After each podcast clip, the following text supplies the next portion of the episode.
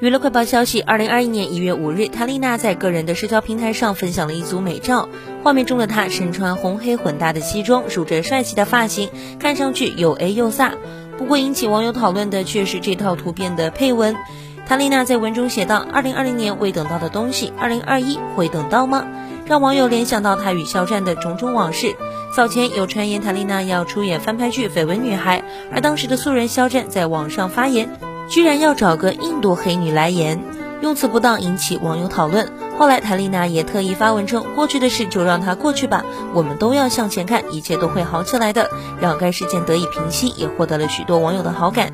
但谭丽娜在十二月份接受记者采访时，又称这件事对她造成了很大的心灵创伤，导致她一度很自卑。